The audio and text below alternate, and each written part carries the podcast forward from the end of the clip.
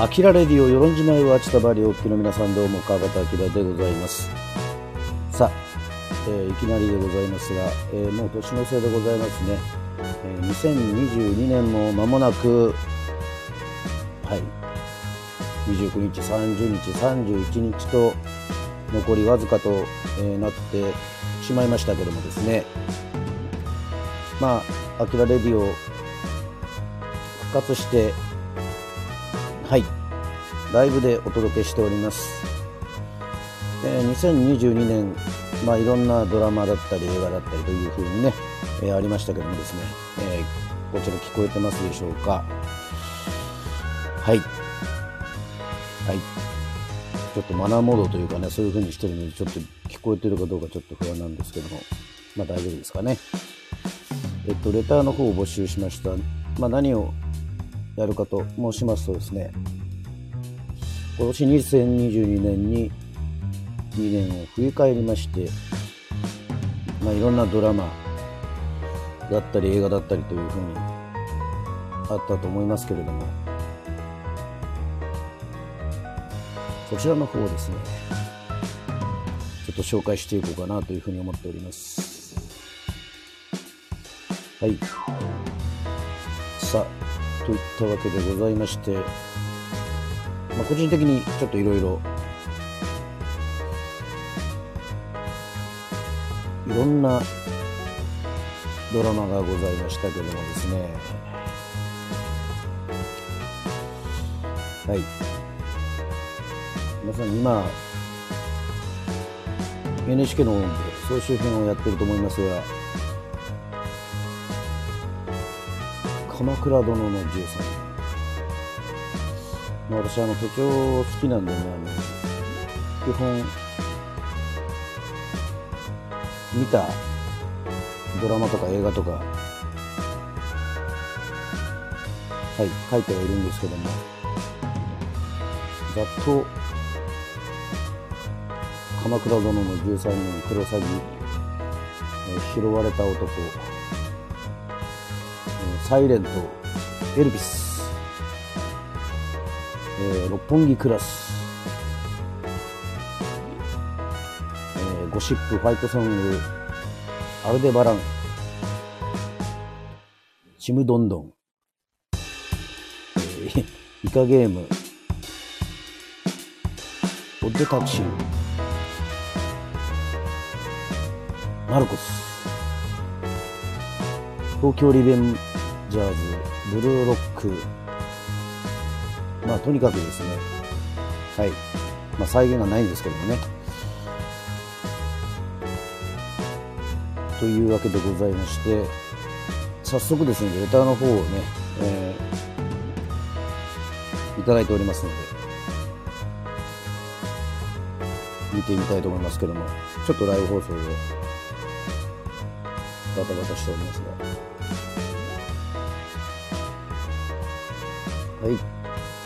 ょっと久しぶりなので、ちょっと慣れてませんが。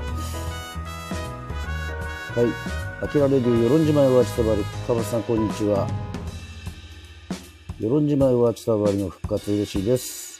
さて、2022年のテレビドラマがテーマになっておりますが、私は遅い時間が多かったり、さらには我が家には録画する機材もないため、ドラマはほとんど見れてないのが現状です。え今年はコロナの制限も緩んだこともあって出張でも増え頻繁な規制もありなかなか自由になる時間はなくなりました。しかし忙しくしている中でも週末のレートショーで映画を2本見てきましたのでレターさせてもらいます。11月11日に公開された「すずめの戸締まり」は新海誠ワールドを発揮されていて楽しい作品でした。そしてもう一本は12月3日公開の映画スラムダンクでした。スラムダンクをこんな角度から見せるんだと思いながら感動してしまいました。ネタはばらしませんので、かばさんももし興味をお持ちならぜひ見てくださいね。こんな2022年でした。テーマとは少し違ってますが、長々とすみませんでした。これからもアキラレディオ与論島へは千田バリをの放送を楽しみにしておりますということでございまして、ありがとうございます。えー、レターいただいております。えー、まあ、タリティさんはテレビドラマ、まあ、お仕事のね、えー、関係上、ゆっくり見る時間がない。えー、まあ、録画する機材もない。あの、スマホでね、撮るわけにもいかんですね。スマホで撮りません。ね、まあ、あの、いわゆる、ビデオとかブルーレイとかそういうのがないってことですね。あの、ね、ゆっくり。でもまあ、冷凍ショーで映画を見ているという、11月11日、うちが並んでおりますが、さあ、スズメの戸締まり。ね、これもなんかすごい、ね、評判がいいっていうね、聞きますよね、新海誠監督の。私もあの見たいんですけども、ちょっとね、なかなか映画をゆっくり見る時間がないですね。今年映画館でなかなかちょっと、まあ、あの懐かしいとこではというかね、まあ、新作ですけども「トップガン」ですかね。マーベリック。他に映画ゆっくり。まあちょこちょこねあのネットフィリックスだったりいろいろ調べたところでははい。あのものすごい懐かしい映画だと思いますけども、えー、なぜか恋人たちの予感。ね。めぐらい懐かしいですね。これ懐かしいって思う人はね。あれですけども。はい「すずめの戸締まり」まあ見てみたいと思いますけども。さああと「スラムダンク。出ました「スラムダンク。アニメですよね。バスケですよね。実はねあの「スラムダンクね面白い面白いっていう弟のサトシ世代なんですけどもまあちょっと残念ながら漫画も読んでないし。まあでもこちらの見たらねあのなんかわかるのかななんていうふうにね、えー思っておりますので。はい。といったわけでございましてですね、ありがとうございます。2022年を振り返る、えー、ということでございますけども、レターもまた紹介していきましょう。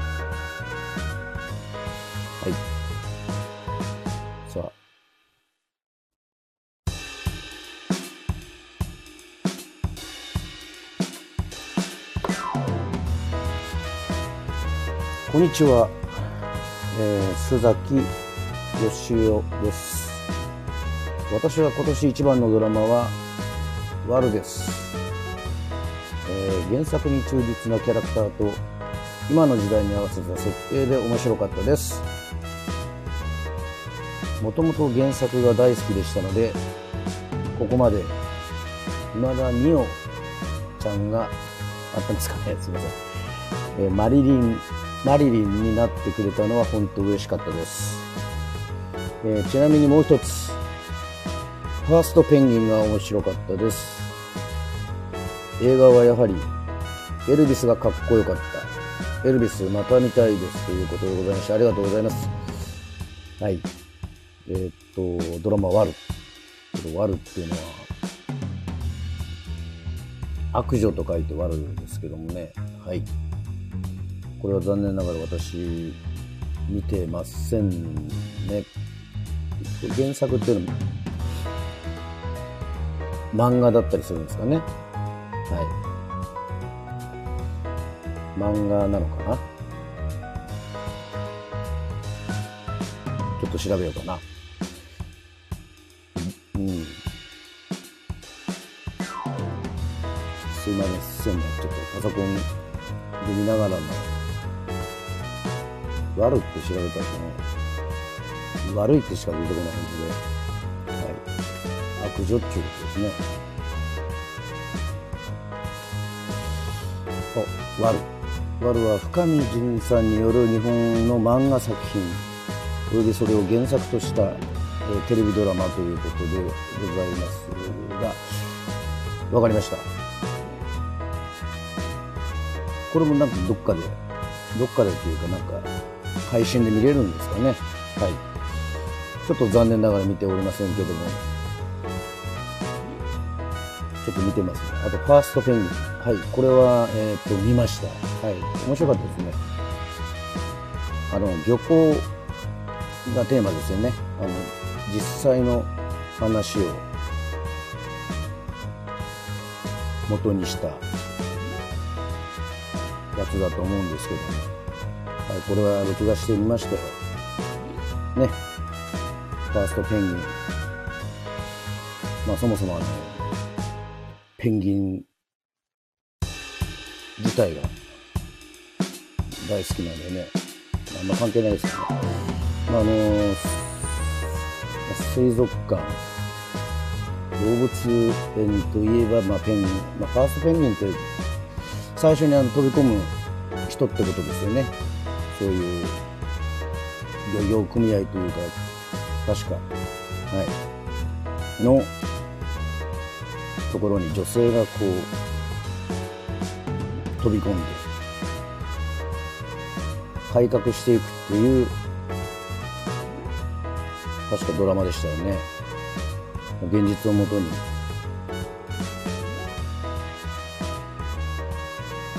結構そういうあの設定も含めて面白かったと思いますありがとうございます映画はやはりエルビスがかっこよかったですエルビスまた見たいですエルビス・プレスリーということですかね。ちょっとこれまた見れてません。はい。でもこれはちょっと、ぜひ、えー、見たいというふうに思っております。はい。レター、須崎さん、ありがとうございました。さあ、さらにもう一つ、レターございますので、見てみましょうか。さ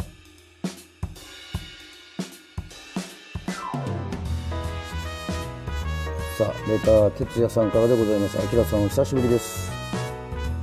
深夜食堂です。7月に大阪泉佐野から東京板橋区に引っ越し転勤しました。この半年、深夜食堂で泣いてます。行き当たりばったりって言ったいいな哲也さんということでございまして、あ、ちょっと画面表示してませんでしたね。すいません。深夜食堂ですか？深夜食堂は私も、はい、見てますよ。ね、新宿。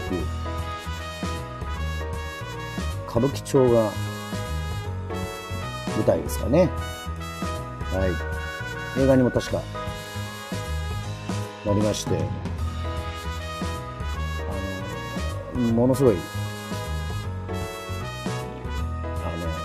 あの、味がありますよね。小林薫さん。ね、主演。これはあの、はい。確か漫画が、ビッグコミックオリジナルあの、原作。はい。これはもうとっても好きでございます。行き当たりばったりっていう歌。はい。わかりますね。あの、深夜食堂が見てるので、あの、なかなか渋い、ね、えー、歌ですよね。最初何がきっかけで、沖縄いる時ですかね、多分、ちょっと、バーとかで飲んでてそういう、えー、話に、えー、なりました。はい。哲也さんありがとうございます。さあ、といったわけでございまして、まあ、お送りしてきてきましたけどもですね、ま、2022年あのーまあ、ベスト3ちょっとね、えー発表しようかなというふうに、えー思っておりますが。まあベスト3とにもうたくさんね冒頭にでも言いましたけどもちょっと何かと話題になったのはイレントですかねやっぱりね。あの恋愛ドラマですよね。あと今すごい話題になってるのはネットで見るとエルビスじゃなくてエルピス。これエルピス長澤まさみさんのやつですねこれね。まあこれは面白かったです。はい。まあといったわけでございまして独断と偏見でございますが。はい。まあ好みなんでねあのたくさんあるんですけども。2022年エンタメのおすすめ、えー個人的なおすすめ。3位はエルピスということでございまして、まあ、これはあのテレビ局と、まあ、あと冤罪がテーマなんですけどもすごいハラハラドキドキしたドラマですかね。まああのつい最近最終回だったっていうことでものすごく記憶に新しいっていうのもあるんですけども BGM っていうか SE がね大友さんバックのギターの音とかなんかこう要素要素に散りばめられる音楽とかも面白かったです。はい。特に内容の方はですね別にあの追っていきません。あの機会がある方は、えーぜひ見ていただきたいというふうに思っております。さあそして2022年おすすめエンタメ、えー2位はですね六本木クラス。はい、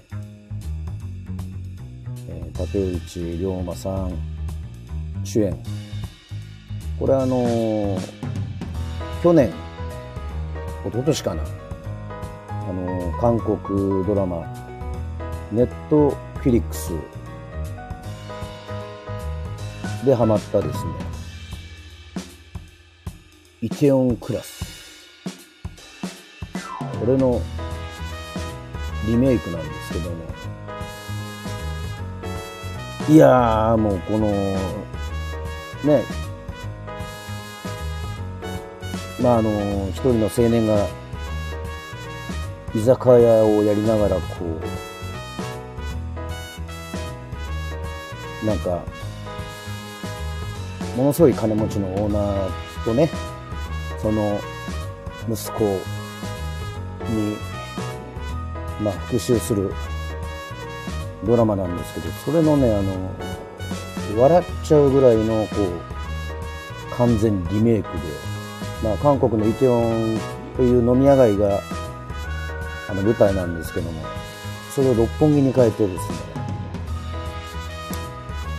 あれはなんかなんかそのまんまのリメイクっていうのがあってね面白かったです。あペンギンさんこんばんは。ありがとうございます。聞こえてますでしょうか？ちょっとライブ放送でお送りしておりますが、えー2022年のおすすめのドラマをと映画をですね。はいやっております。ありがとうございます。こんばんは、えー先ほどちょっとファーストペンギンの話をしておりますが、えーもうベスト3の2位まで発表いたしました。ね。さあ、もう2位までね、えー、3位がエルピス、えー、2位が六本木クラス、さあ、そして栄えある第1位は、はい、アーカイブ残りますか。聞きたいということで、今ちょっとね、ヘッドホンしながらね、やってるんで、あの、聞こえてますかね？大丈夫ですかね？はい。1位はね、もう、これはもう、あ、聞こえてますよということで、ありがとうございます。まあ、今、総集編もやっておりますけども、鎌倉殿の13人でございます。えー、っとですね、やっぱ三谷幸喜さん NHK の大河ドラマね源頼朝源氏が舞台でございましてですねこれはもうとにかくハマってみましたねこれあの YouTube のねその動画解説あの、それまで見ちゃいましたね。終わった後、ドラマ 終わった後。えっと、ちょっと寝る前にですね、こんなにあの、知らなかったんですけどね、前、前からね、あの、すごく、あったんでしょうか、あの、はい。うん、すごい話題になりましたね、ということでございましてですね、その鎌倉殿の13人のドラマ大河をですね、終わった後に、時間も空けずですね、もう、とにかく解説するっていう。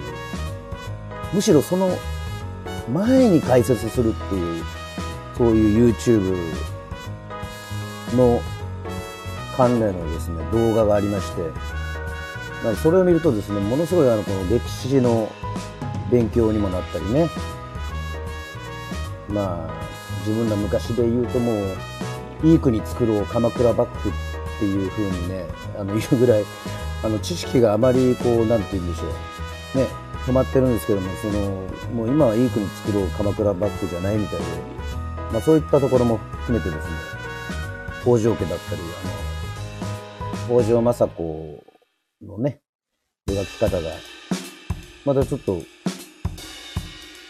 従来のいわゆる悪女悪ですか。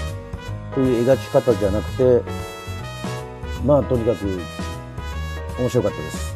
はい。もう、小栗旬さんはじめも、とにかく、たくさんの役者さんとかも出てますし、まあ、もともと、平清盛、平家物語とかも好きだったりとかするので、よりその、分かる、ね、面白い話だなというふうに思っております。まあ年末ですから、あの、多分紅白はですね、この鎌倉殿の13人の、ね、もう話題というか、もう多分もう持ちきりなんでしょうね。はい。えっと、源頼朝を演じられた大泉洋さんも含めて、もうね、とにかくもうこの話題をかっさらうんじゃないかなというふうに思っております。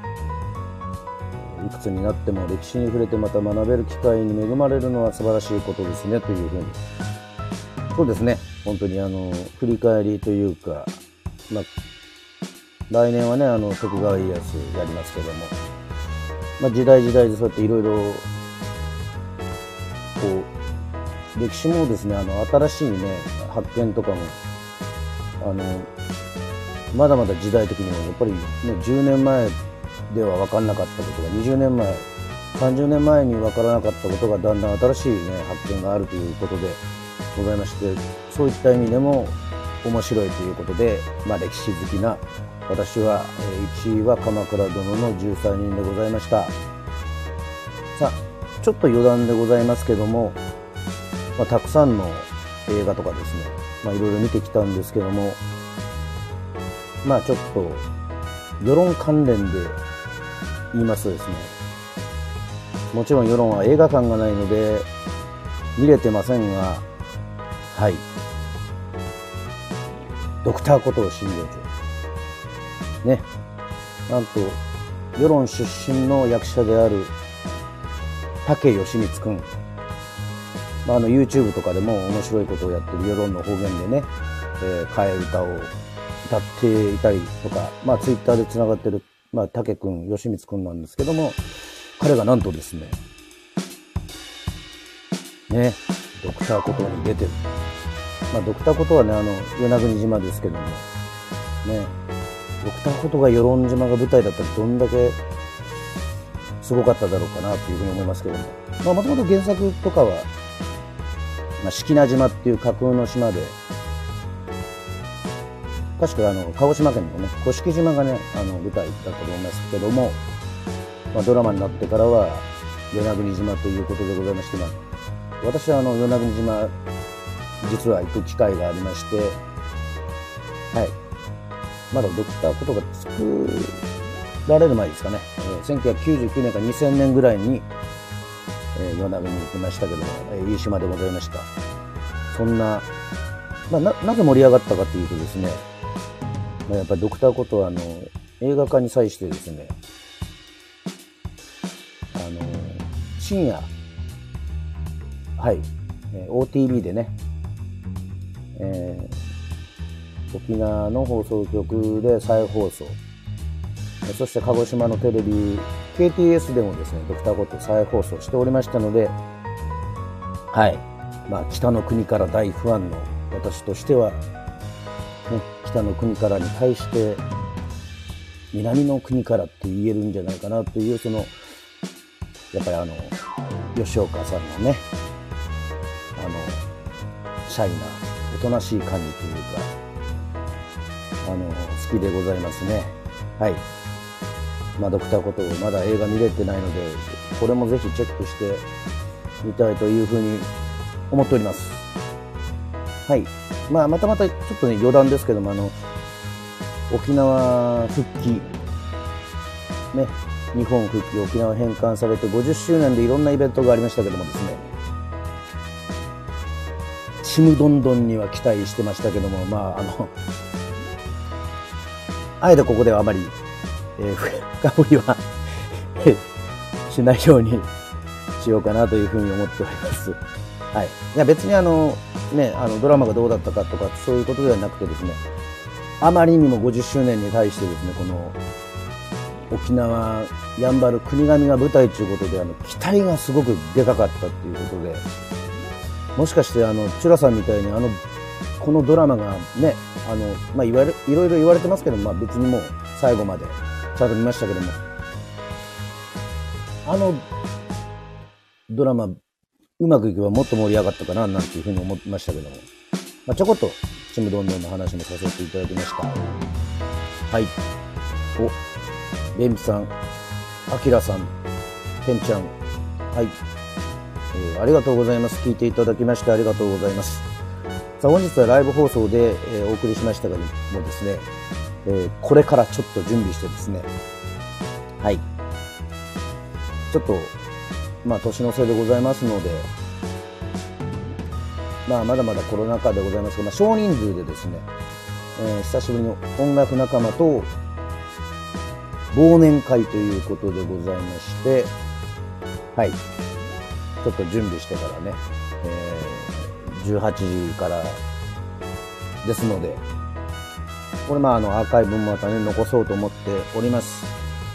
えー、レターもですね、この忙しい中、あのー、ありがとうございます。またあのー、アーカイブ残した時に、あの、こういうおすすめのね、えドラマがありますよとか、私こういう映画が良かったですっていう風にまた紹介して、えいただけるとえー、非常に助かりますというか、これからもですね、このアキラレディオでエンタメのすすめと題しましてですね、いろいろ面白かったよというふうな、あの、映画だったりドラマだったりとかもね、あの紹介していきたいというふうに思っておりますので、えー、ぜひよろしくお願いします。さあ、本日は約30分ほど、えー、お送りしましたけどですね、まあ、何かと皆さん年末お忙しいと思いますが、まあ、今年も今日が終わりではないと自分的には思っておりますので、あと3日ありますので、アキラレディオ、またね、えっと、最後の良いお年をの放送はまた、今回ではなくて、はい、あと何回か、何回かっていうですね、え、できるかなというふうに思っておりますので、またその時に、えー、ご挨拶させていただきます。ちょっと本日しか、えー、聞けないという方は、またあの、良いお年をということでございまして、えー、ペンギンさん、そして、ペンピさんですね。ごめんなさい、ペンピさん。ありがとうございます。はい。えー、アーカイブの方も残しますので、2022年、えー、おすすめのエンタメのコーナーでございました。それでは、またお会いしましょう。アキラレディオでした。バイバイ。